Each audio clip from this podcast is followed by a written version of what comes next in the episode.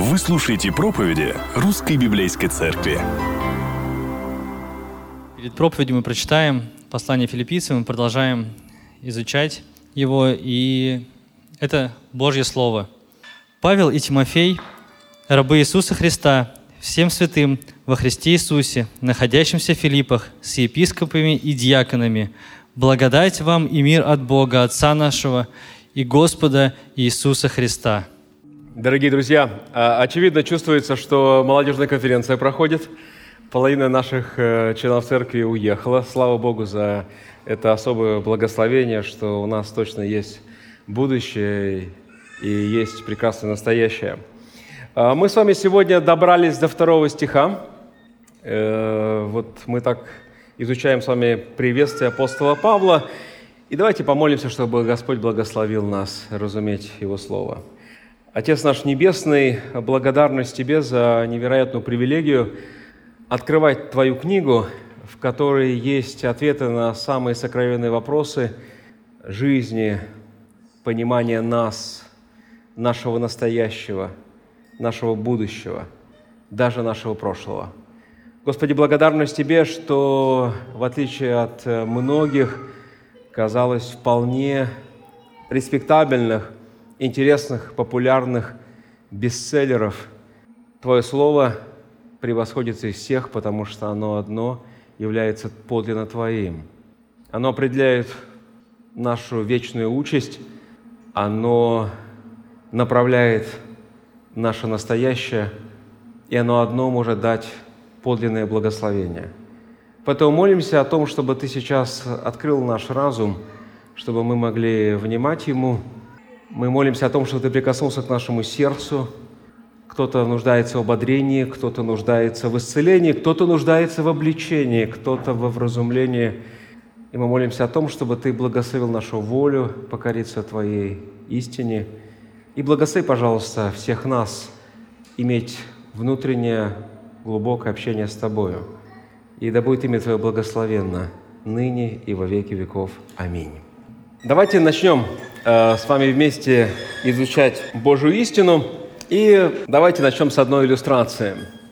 Когда речь заходит о спортивных разгромах, то мне вспоминается почему-то не поражение нашей национальной сборной по футболу 1-7 от э, Португалии, по-моему, это уже было 18 лет назад, а поражение команды христианской молодежи, за которую я выступал – от игроков клуба «Заря», город Ленинск-Кузнецкий, Кемеровская область. Кстати, это привет Тинькову, Олегу, он оттуда, из Ленинск-Кузнецкого. Кстати, в этой команде тогда играл э, будущий капитан сборной России Алексей Смертин. Возможно, этим все и объясняется, что случилось дальше.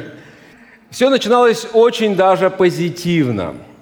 Съехалось несколько сот э, молодых людей – на так называемый молодежный сезон, детский христианский лагерь, где я был директором, э, там под городом Кемерово. Мы прекрасно проводили время, много чудесного общения, назидания, глубокого назидания, библейского, хорошего отдыха. У нас даже получилось организовать такую внутреннюю или внутренний чемпионат по футболу. Э, некоторые из нас демонстрировали очень высокий класс. Ну, по крайней мере, нам так казалось тогда. А потом на соседнюю базу отдыха на свои сборы заехали футболисты команды «Заря». Я уже не помню, кто предложил, но мы с радостью восприняли эту идею сыграть вместе, друг против друга. И причем мы даже не сомневались, что этот товарищеский матч – завершится, ну, если уж не нашей победой, то, по крайней мере, отличной, равной игрой. Как мы очень наивно заблуждались. Хорошо очень помню тот день. Мы собрались на местном футбольном поле. У нашей команды была просто мощнейшая поддержка. Это же молодежный сезон. Были плакаты, э, кричалки, песни, толпа христианской молодежи. Ну, а вот у наших противников – кажется, был только один, ну, какой-то тренер, наверное, вспомогательный, и несколько запасных игроков. Мы начали игру, и уже с первых минут стало понятно, что ничего и все не завершится. Э, и ребята играли, ну, наши противники, играли хорошо, слаженно, жестко, местами грубо, но очень профессионально. Ближе к окончанию матча, точнее сказать, ближе к окончанию первого тайма, мы уже думали о том, как бы нам не дать им выйти из десятки. На табло уже было 4-0. Вообще мы даже мечтали, чтобы трибуны были пустые. Я тогда хорошо увидел разницу между профессионалами и самоуверенными любителями. После перерыва мы продолжили. Наш противник особо не напрягался, они даже сделали э, замены. А у нашей команды моральный дух э, становился все ниже и ниже. Помню, даже один брат настолько уже разочаровался в игре и своей, и всех нас, что уже почти что поддавался и играл за противника. На удивление, ближе к концу матча мы даже случайно забили гол. Гол почета. И 7-1 таков был итог нашего эпичного поражения. И это еще учитывая то, что мы не играли по-настоящему длинные э, таймы. Они были, по-моему, по 20 минут. Если бы их было бы по 45. Одна из проблем, с которой мы сталкиваемся, когда читаем послание к филиппийцам, когда мы стараемся понять намерение апостола Павла, она заключается в том, что нам кажется, или может показаться, особенно потому, что там много встречается слов и радость, и какой-то восторг, что эта церковь, церковь в городе Филиппы, она была, ну так сказать, среди духовных лидеров, что верующие праздновали то одну, то другую победу на духовном фронте, что за 10 лет каждый их сезон заканчивался их победом. Победой они занимали первые строчки таблицы. Но на самом деле это не так. В действительности это было очень далеко от реальности. Сам же апостол Павел, их духовный наставник и родитель, как мы с вами знаем, пишет это письмо, находясь в заключении. Причем даже сейчас мы знаем, что ему осталось жить менее двух лет. Совершенно неверно воспринимать послание к филиппийцам как особую инструкцию успешным христианам, как стать еще более счастливыми и довольными. В действительности апостол Павел здесь больше пишет про то, как думать, про то, как мыслить, намного больше, чем о том, что чувствовать. На самом деле, это письмо – это в действительности призыв к духовному сражению. Духовному сражению. Призыв ко всей поместной церкви продолжать развиваться, иметь всю решимость и всю готовность постоять за Евангелие вместе. Находясь во враждебной культуре, когда всегда или которая всегда выставляет самых лучших спортсменов, имеет самую мощную фанатскую базу, хвастается своими самыми привлекательными программами и имеет всегда более глубокие карманы. Счет на нынешней земле вряд ли будет видимым образом складываться в пользу церкви. Почему апостол Павел пишет такие слова филиппийской церкви? В 15 стихе, смотрите. «Чтобы вам быть неукоризненными и чистыми».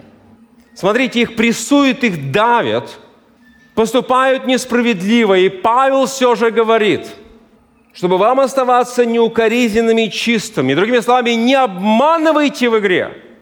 Не поступайте так же, как поступают против вас – даже если вас несправедливо бьют, он пишет, будьте чадами Божьими, непорочными среди строптивого и развращенного рода, в котором вы сияете, как светило в мире. Как светило в мире. Вот в первых двух стихах апостол Павел четко говорит о том, кто такие настоящие верующие и почему они будут жить так. Потому что их жизнь не определяется счетом на табло.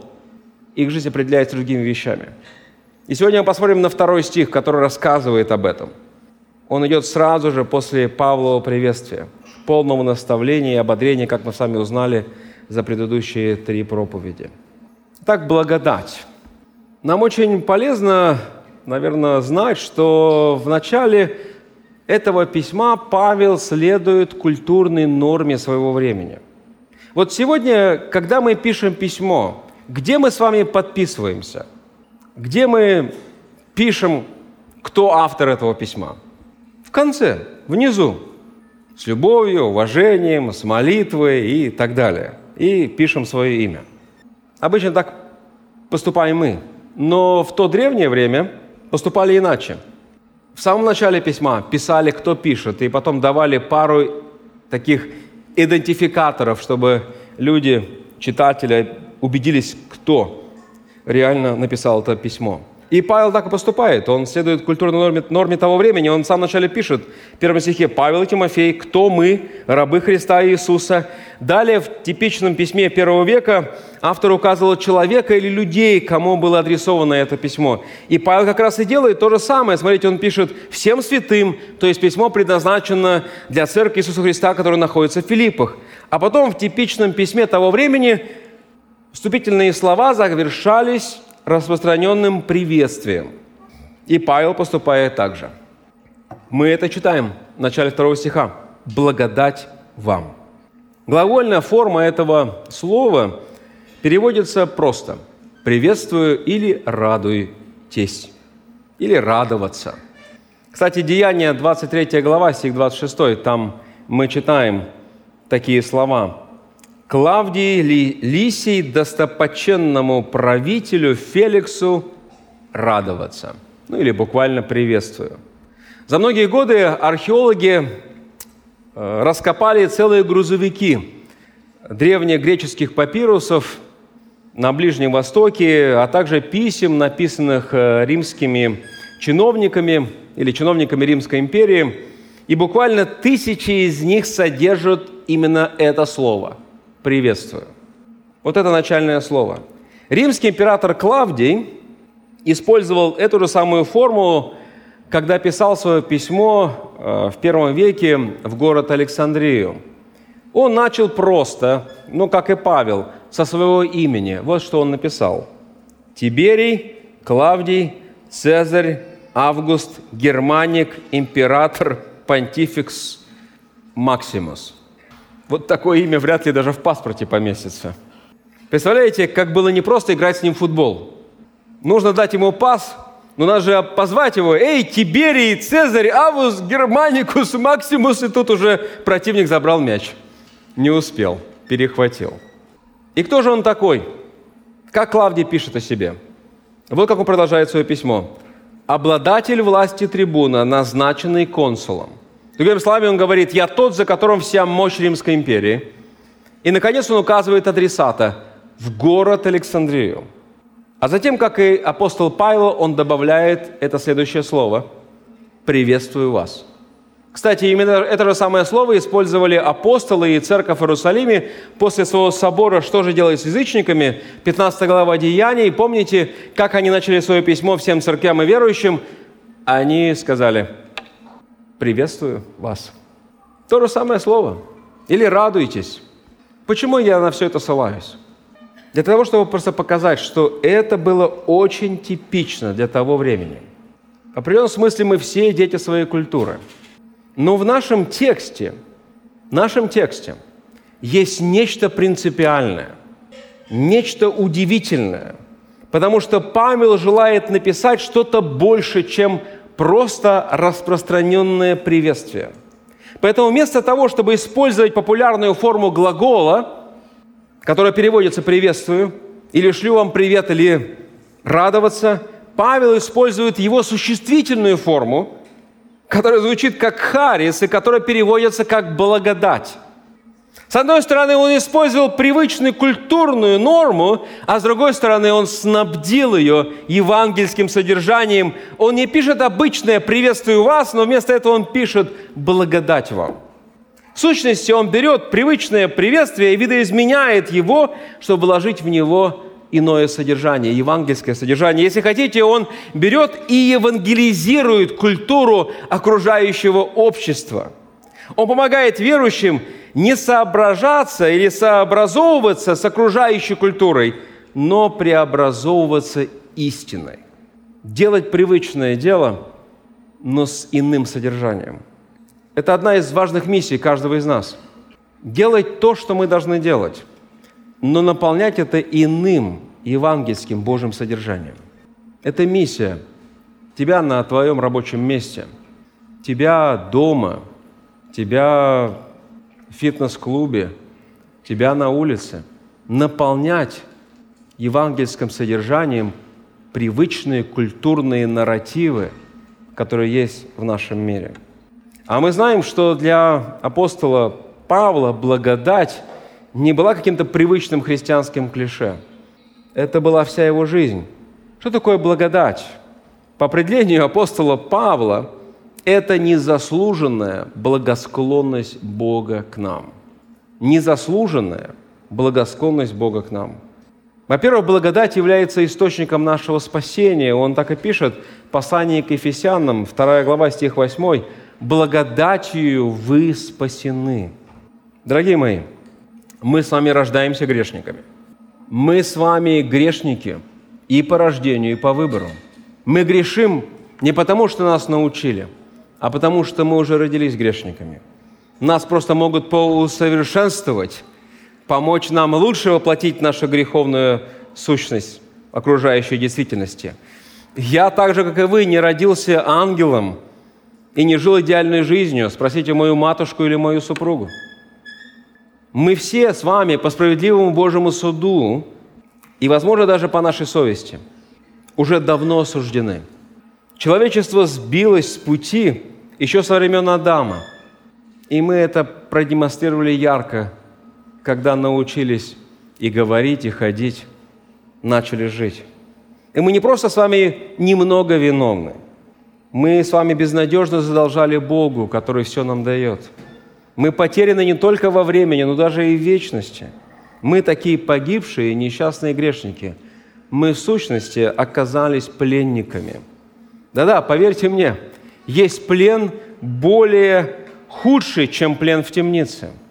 Там стены гораздо толще, и двери гораздо тяжелее, и замки, которые не открыть. Все мы находимся в плену нашего собственного упрямства – многочисленных пороков и жадности. Мы с вами в плену различных тревог и сомнений, в конце концов, гордыни и неверия. Мы все страдаем, но больше всего мы страдаем из-за себя. Каждый из нас усложняет жизнь самому себе и тем самым своим ближним. Мы страдаем из-за отсутствия смысла жизни, из-за твердого фундамента, из-за уверенности в будущем – и спокойствие в настоящем. Мы страдаем в тени смерти, смерти и грядущего суда, к которому мы неизбежно движемся, каждый из нас. Мы проводим свою жизнь посреди греха, плена и страданий. Но теперь послушайте. Когда мы с вами находимся на самом дне отчаяния, нашего неразумия, нашего порока, вдруг свыше – нам прозвучал голос «Благодать вам». И Бог взял и вытащил нас из этого болота греха. Вот почему апостол Павел говорит «Благодать вам, филиппийцы». Бог спас вас своей благодатью. Но благодать нам помогает не только в спасении, она помогает нам и в нашей дальнейшей духовной жизни – Благодать – это источник нашего духовного роста. Апостол Павел в первом послании к Коринфянам, глава 15, стих 10, говорит такие слова. 1 Коринфянам 15, 10. «По благодати Божией я есмь то, что есмь». Это благодать Божия его так взрастила. Благодать также является основанием для нашего служения. Послание к Ефесянам, 3 глава, стих 8, он говорит, «Я поставлен служителем по дару благодати Божией. Хотя я и наименьший из всех святых, но мне дана благодать эта». Опять его служение связано не с его талантами, способностями, образованиями, навыками, прокачкой каких-то новых знаний, приобретения чего-то, а благодать Божия дала ему эту возможность служить. Благодать также является источником неиссякаемой, неизменной мощной силы. 2 Коринфянам, глава 12, стих 9, тот же апостол пишет, слова Господа Христа, «Ибо довольно для тебя благодати моей, ибо сила моя совершается в немощи». Дорогие мои, благодать дает нам то, чего мы с вами никогда бы не заработали и ни за что бы никогда не расплатились. Благодать опускается туда, где мы находимся. Находит нас там, где мы есть. Благодать – это все даром. Благодать на то и благодать, чтобы быть бесплатной. Бесплатной для нас, но весьма высокой ценой для Бога. Он отдал своего Сына Иисуса Христа на крест. Это все даром для нас, для тех, кто ничего не заслуживает. Услышьте, пожалуйста, еще раз.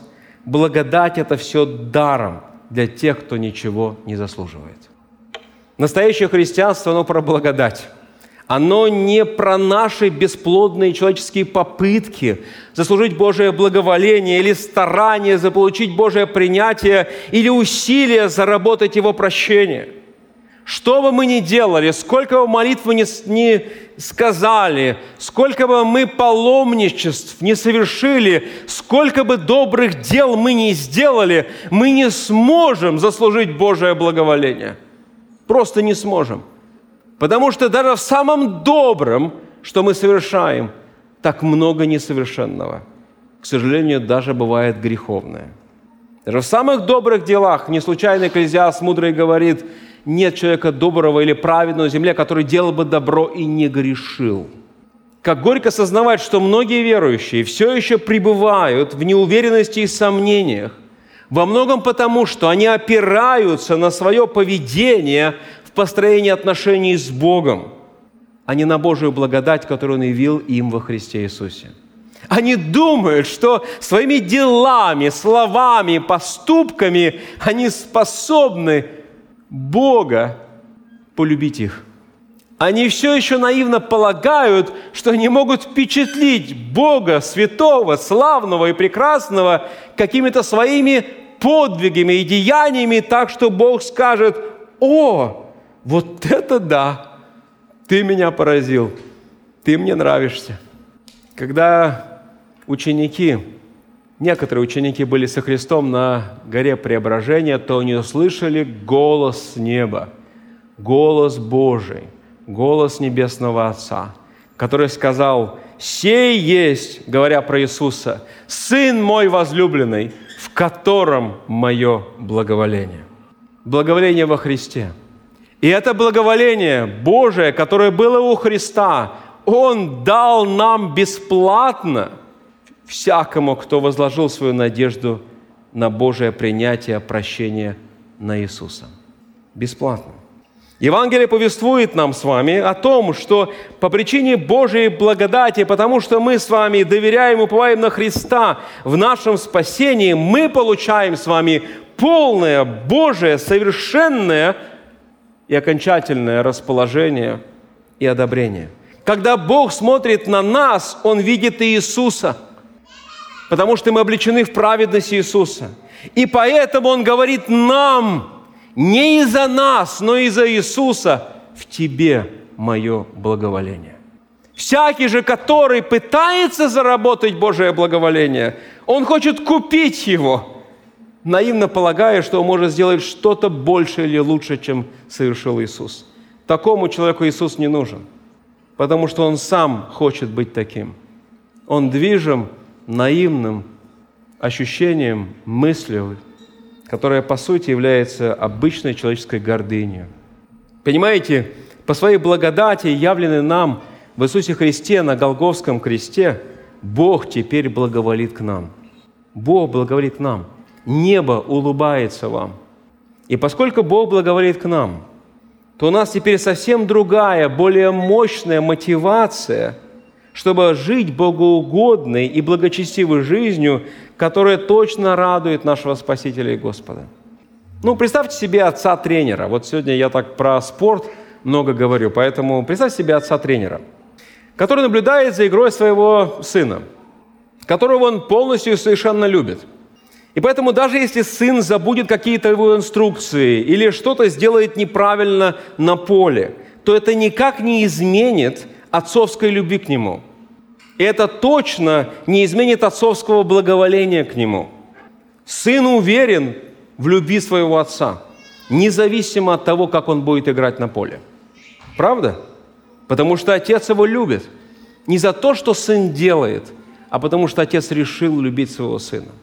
Но сын будет стараться, стараться добиться большего, побольше забить, получше исполнить все, что сказал его отец, лучше вести себя на поле, но не для себя, чтобы заработать отцовское благоволение, а для отца, чтобы порадовать его, потому что он любит его. Если же сын не уверен в любви отца, то что бы он ни делал на поле, все его старания будут сущности ради него самого. Я хочу купить, я хочу добиться, я хочу заполучить отцовское благоволение. И поэтому я играю так. Представляете, если он будет играть плохо? Что его ждет? Разочарование, отчаяние. Если он будет играть не так хорошо, как бы хотел, неуверенность, а может быть, отцу не понравится – если он будет играть с другими игроками, он будет завидовать, что кто-то играет лучше, чем он. Или он будет искать кого-то, кто играет хуже, чем он, чтобы почувствовать себя лучше.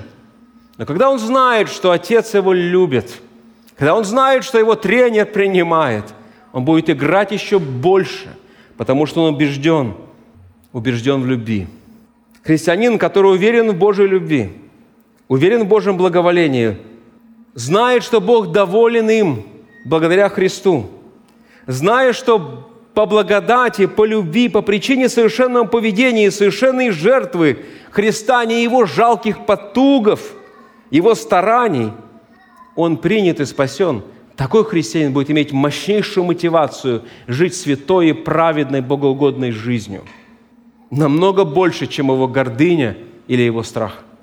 Поэтому христианин хочет повиноваться Богу не ради себя – а ради Него, ради Иисуса, из благодарности и любви к Нему. Благоволение Бога к нам, оно помогает нам жить богоугодной жизнью.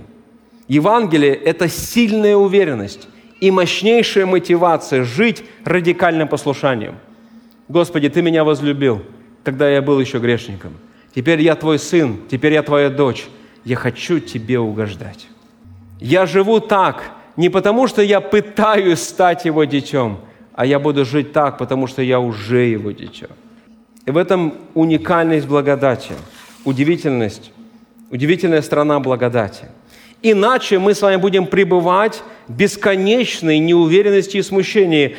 А достаточно ли я совершил, чтобы Бог меня принял? А немного ли я согрешил, чтобы Бог меня отвергнул?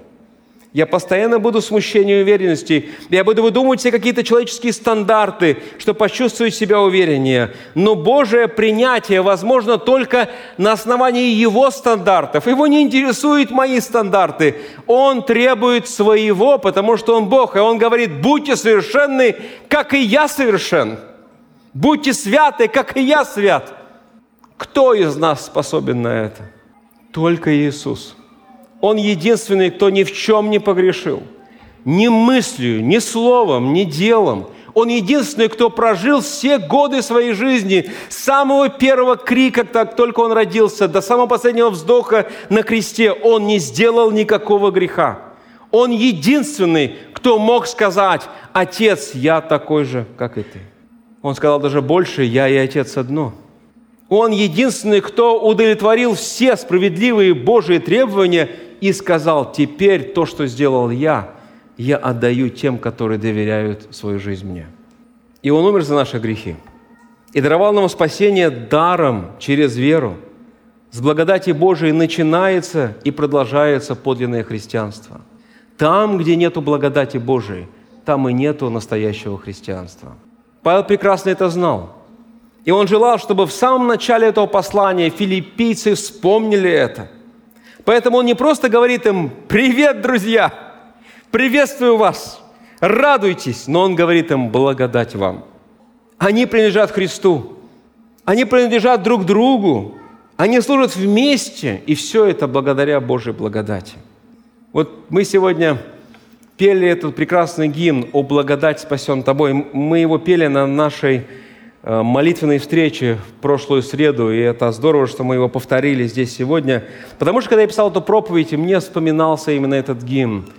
Точнее, история автора этого гимна, гимна Джона Ньютона. В ранние годы Джон Ньютон воспитывался в христианской семье, ну, в Англии. Но в возрасте шести лет он осиротел, и его отдали его неверующим родственникам. В этом доме над христианством насмехались, а его самого унижали за то, что он следовал вере своей родной матери. Наконец, чтобы избежать этих ужасных условий существования своей приемной семье, он просто сбежал. Он добрался до британской военной морской, военно-морской верфи и стал там подмастерьем моряка. Некоторое время он даже служил на флоте, но его растущее бунтарство и пьянство привели к тому, что его ну, при большим неприятностям, так скажем. И он снова убежал.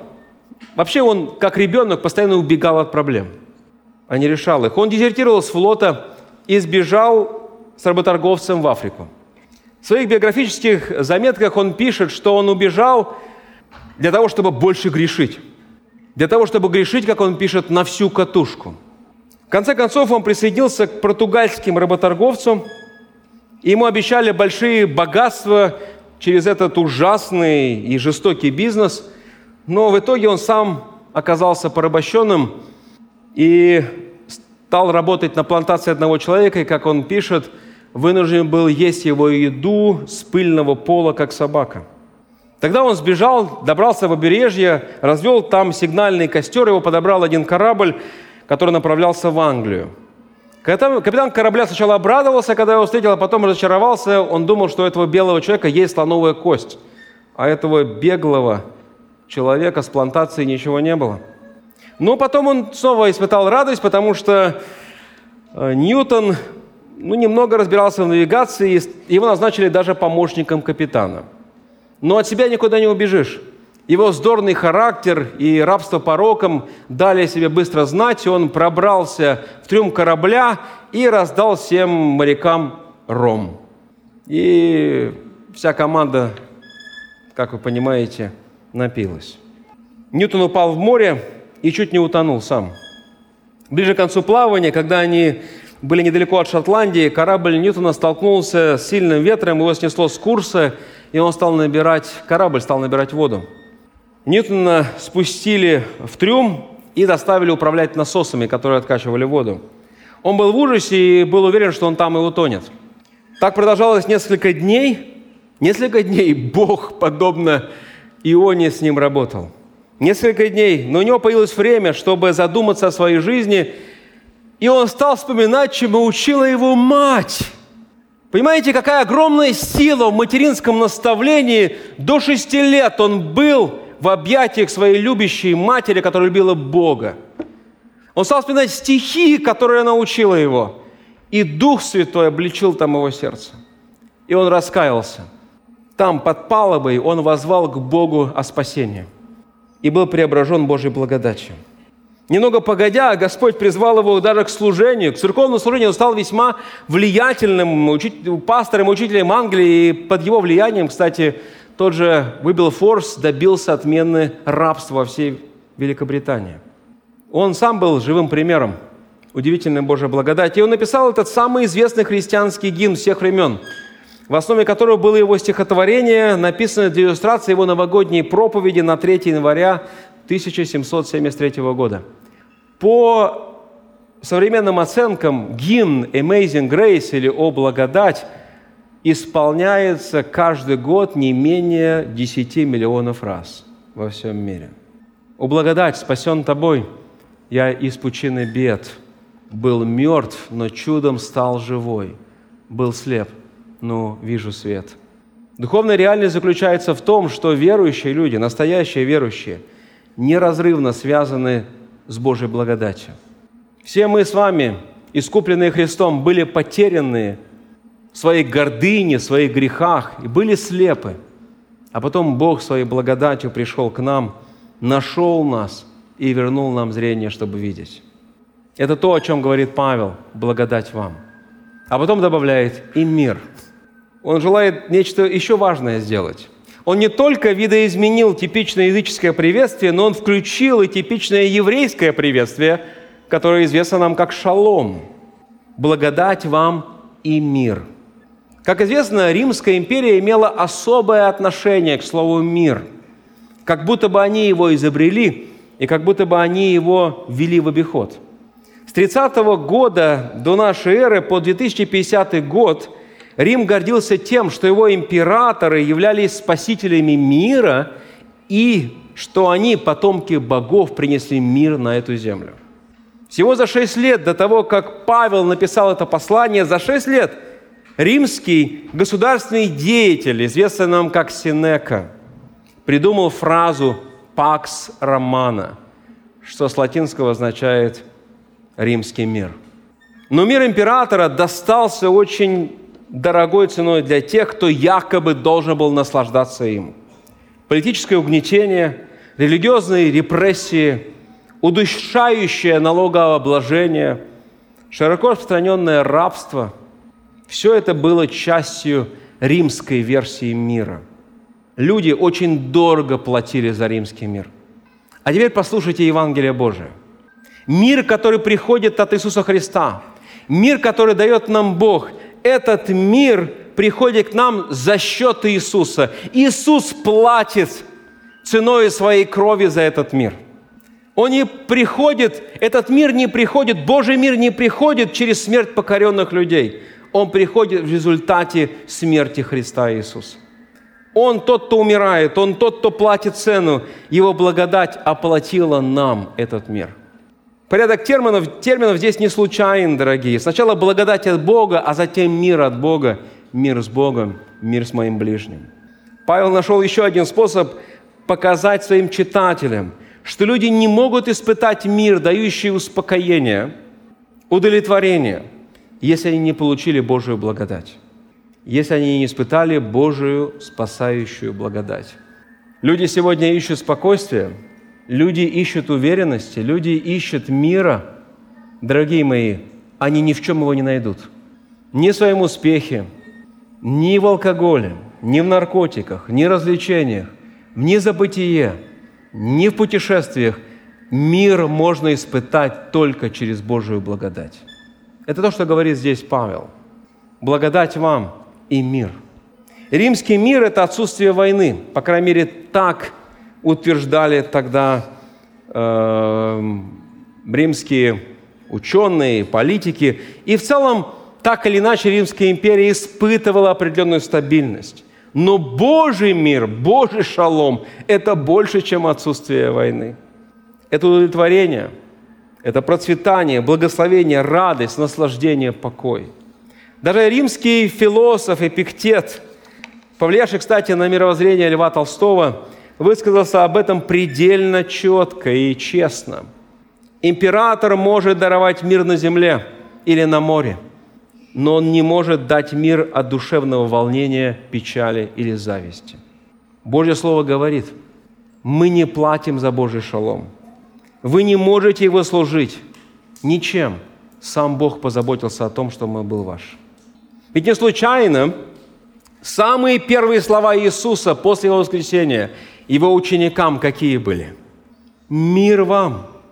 Мир вам!» Подумайте только. Он восстал из могилы и встретился с ними там, в верхней комнате, и говорит им «Мир вам!» Что бы Иисус мог сказать этим людям? Ну, своим ученикам, что бы мог им сказать? Что бы вы сказали, если бы вас предали – оставили, пренебрегли, а потом вы раз чудом воскресли и явились перед лицом тех, которые убежали от вас. Что бы вы сказали им? Иисус мог бы сказать, я думал, что вы меня не оставите. Что с вами случилось? Вы даже похоронить меня не смогли. Вы помните, да, кто похоронил Иисуса? Не его ученики. Я вложил в вас целых три года. И где благодарность? Я не могу поверить в такую неблагодарность. А где же ваша вера? Где Петр? Ты предал меня уже самую первую ночь, хотя обещал, что даже умрешь вместе со мной. Неужели никто из вас не слышал то, что я говорил? Неужели вы не услышали ни одного слова, которое я вам говорил? Разве я ничего не значил для вас? Подумайте, как он мог их справедливо каждого отхлестать. Как он мог их справедливо каждого осудить? И у него все были на это основания, правда? Но вместо этого его самые первые слова, обращенные к его ученикам, были «Мир вам». Мир, потому что он заплатил за него ценой своей жизни. Слово, которое использовал Иисус, является производным от слова, которое было сказано после известного сражения при марафоне. Откуда, кстати, появилось это выражение «марафон»? Несколькими сотнями лет ранее. Этот термин был очень широко известен в древнем мире. И люди, которые читали Евангелие, хорошо понимали это слово «мир вам». Марафонская битва, как известно, она стала решающим сражением между Древней Грецией и Персией. Она сокрушила могущество Персии. Фидипит, чемпион по бегу, древнегреческий чемпион по бегу, он бросил свой щит и направился туда, в Афины, чтобы сообщить благую весть, радостную весть, сообщить Евангелие о победе. Он бежал на Акрополь, где собрались граждане, охваченные страхом, ужасом, предвкушением, и он выкрикнул то же самое слово, которое произнес Иисус, оказавшись в горнице – «Мир». Это слово означает ликование по поводу того, что мир был достигнут через победу. Его можно даже перефразировать так, буквально «радуйтесь, мы победили». Мир был завоеван. И вот мы читаем у апостола Иоанна, про учеников Христа, которые собрались в верхней комнате, они полны страха, сомнений, смущений, тревоги. У них были все основания, что сейчас там внизу появится римская когорта, чтобы их захватить, арестовать, потому что как будто бы они сломали римскую печать на этом гробе, на этой гробнице. Если бы вы вели счет тогда, то картина была бы простая. Мир 10 голов, верующие ученики – ноль. В этой комнате не было ни одного человека, который готов был продолжать сражаться, играть, бороться. Они уже не думали победить. Они мечтали о том, чтобы хотя бы остаться живыми. Они ждали, когда же все закончится. Потому что для них игра была полностью проиграна. И вот воскресший Иисус появляется посреди комнаты и говорит им мир.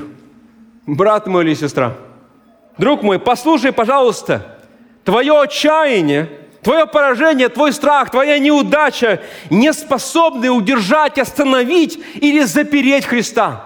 Он проходит сквозь все человеческие стены, даже стены нашего горя, отчаяния, безысходности, приходит к нам и говорит, мир тебе, мир тебе он внезапно появляется и произносит эту знаменитую фразу «Вы можете начать радоваться, потому что я завоевал мир, я одержал победу».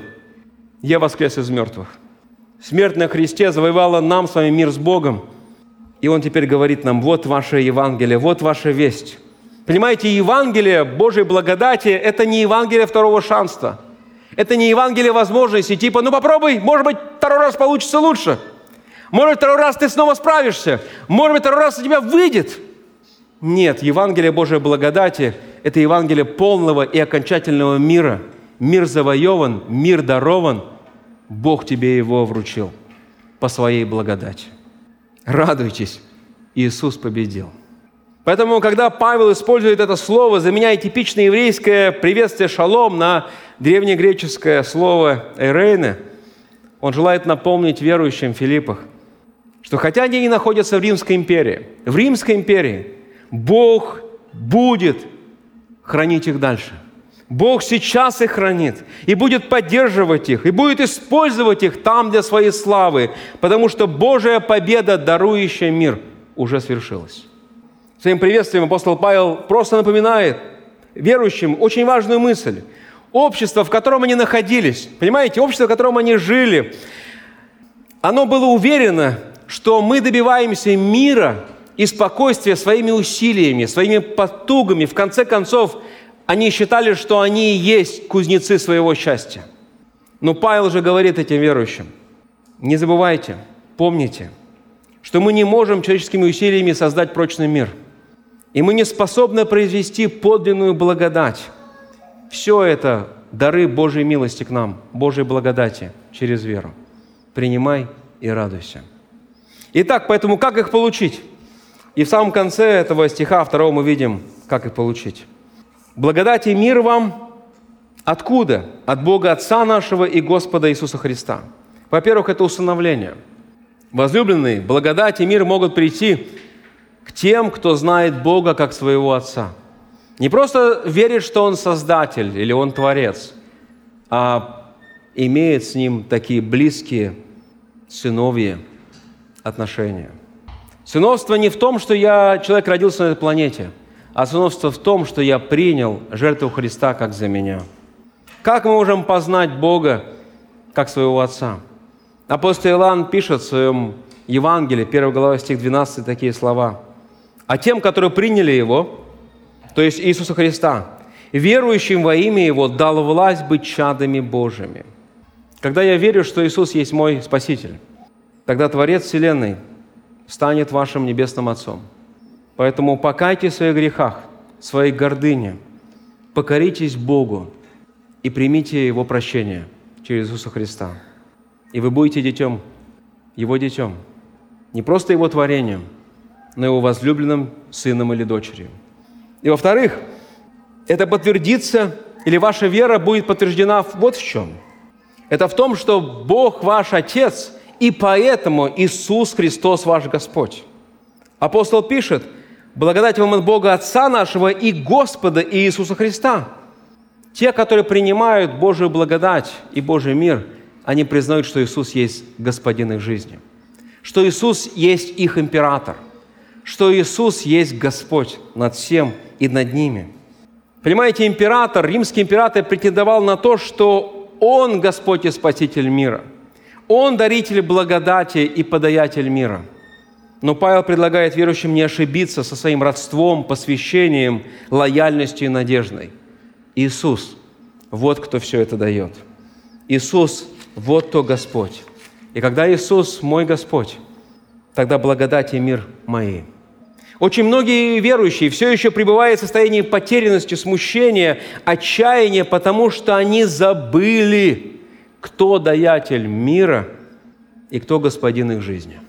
Кстати, сама конструкция этой последней фразы подчеркивает равенство и единство между Богом и Отцом, Богом Отцом и Иисусом Христом. Бог Отец разделяет свою божественную сущность с Господом Иисусом Христом. Иисус равно божественен – равновечен, равен по сущности Отцу, без начала и без конца. Правители мира приходят и уходят, а Иисус царствует вечно. Иисус царствует вечно. Фактически Павел в этих первых строках ясно дает понять, что без божественности Иисуса Христа нет и христианства. У Сына Божия не было начала и не будет конца. Вот какой у нас Спаситель и Господь. Его правление вечно – Подчеркну еще раз, земные правители приходят и уходят. Иисус будет править вечно. Теперь увидите, насколько много Павел сказал нам в этом приветствии. Это больше, чем обычное приветствие. Это больше, чем привет или здравствуйте. И вот здесь последнее мое наставление для всех нас. Я полагаю, всем нам с вами приходилось не раз, и полагаю, что еще больше мы будем встречаться в будущем жизненными трагедиями – неожиданные болезни, неожиданные смерти. Вот человек вроде здоровый, ничего не хочет слушать, а вдруг завтра обнаружился, обнаружился рак четвертой степени. Кажется, большие очень планы. Попал человек в аварию, и все резко изменилось. Кажется, что я был на коне бизнеса, но все сломалось. Все может резко измениться – когда я думаю о жизненных трагедиях, то я не знаю почему, но когда я писал эту проповедь, мне вспомнилась одна советская актриса. Не так принципиально, но я коротко о ней скажу. Звали ее Екатерина Савинова. Те, кто постарше, точно должны это имя вспомнить. Э, я вспомнил про нее по причине ее трагедии. Ей было 43 года. Она была на пике своей карьеры. Она сыграла главную роль в э, фильме своего мужа Евгения Ташкова «Приходите завтра». Но во время съемок заразилась э, тяжелой болезнью, бруцеллезом. Правильно, Виктор, я произнес? После того, как она просто выпила молока на рынке. Микробы поразили ее важные органы, а Криса стала страдать провалами памяти, ей стало трудно играть, галлюцинациями. Пока врачи разбирались, что, как, в чем причина – время было уже потеряно, и Савинова решила не мучить ни себя, ни других, по крайней мере, так она думала. Она убралась в доме, хорошо оделась и пошла, бросилась под пояс, как Анна Каренина. Все сразу под откос. 43 года. Но вы помните, что сказал Иисус Христос после этой первой фразы «Мир вам»? Что Он сказал потом своим ученикам? «Как послал меня Отец, так и я посылаю вас». Это Иоанна, 20 глава, стих 21. Другими словами, благодать и мир – это не для того, чтобы мы с вами улеглись так на них, успокоились и стали ждать, когда Господь нас поднимет на небо. Благодать и мир, они должны выйти из помещения. Вынесите их наружу. Они должны выйти с этой верхней комнаты. Иисус в сущности говорит, «Я несу вам весть о том, что мы одержали победу. Теперь идите и расскажите об этом всему миру». Павел напоминает здесь, верующим в Филиппах, этими тщательно подобранными словами. Это гораздо больше, чем обычное приветствие. Павел напоминает им, что согласно спортивному табло может показаться, что церковь не побеждает. Правда в том, что мы уже победили. Люди вокруг нас могут казаться победителями, что они взяли быка за рога, что они сидят на лошади, и у них впереди все отлично. Но на самом деле большинство из них – это отчаявшиеся, жаждущие, нуждающиеся, виновные, избитые, потерянные, которым нужно услышать победную весть о подлинной благодати и непоколебимом мире. И нужно услышать от нас с вами об этих невероятных дарах Божьих. Пожалуйста, расскажите им об этом. Живите сами так и расскажите другим, потому что в этом есть и будущее, и это есть наше настоящее, потому что Иисус – победитель. Он есть Господь, Он есть Спаситель. Давайте помолимся Ему. Отец наш Небесный, благодарность Тебе за удивительную милость Твою к нам, за то, что Ты не проявил к нам то, что мы заслужили. Мы заслужили суд, мы заработали гнев, мы должны были получить полное отвержение и окончательное наказание в виде ада и вечной смерти. Это то, что мы заслужили по причине нашего самомнения, гордыни, греха, по причине того, что мы считали себя мудрее, чем Ты, мы считали себя лучше, чем другие, мы считали, что мы справимся и построим счастливую жизнь, мы завидовали, мы гневались, мы злились, мы предавали не только наших ближних, но даже Тебя. Мы были неверны, но вместо покаяния мы продолжали идти путем самооправдания, обвинения других. Мы убегали от Тебя. Но Ты своей удивительной любви и невероятной милости взял и протянул нам руку прощения и благодати. И даровал нам покаяние, подарил нам веру и помог нам обратиться к Тебе. Боже, благодарность Тебе за это – Благодарность тебе, Иисус, за то, что Ты прожил совершенную жизнь, которую никто бы из нас никогда не прожил, и стал жертвой за нас, за наши грехи. Ты поменялся с нами, это мы там должны были вестить на кресте. Ты же взошел на него вместо нас. Это мы должны были получить излияние Божьего гнева. Справедливый Божий суд, Ты его принял на себя. Это мы должны были быть отвержены, но Ты испытал это вместо нас. Ты пил чашу горечи, чтобы мы пили чашу радости, принятия любви. Боже, поэтому просим Тебя, благослови нас, укрепиться в истине Твоей благодати, в истине Твоего мира и жить святой, посвященной жизнью для Тебя. Господи, благослови нас и открой наши глаза – чтобы видеть Тебя и видеть людей вокруг себя, чтобы нам нести им Евангелие. Господи, пожалуйста, перестрой наше расписание, чтобы у нас было время обязательно на общение с Тобою и благовестие нашим ближним. Господи, благослови нас в этом. Так много потерянных, так много удрученных, так много поломанных людей. Помоги, чтобы мы пришли первыми к ним на помощь. Господи, ты дал нам мир, и Ты нас посылаешь теперь в этот мир.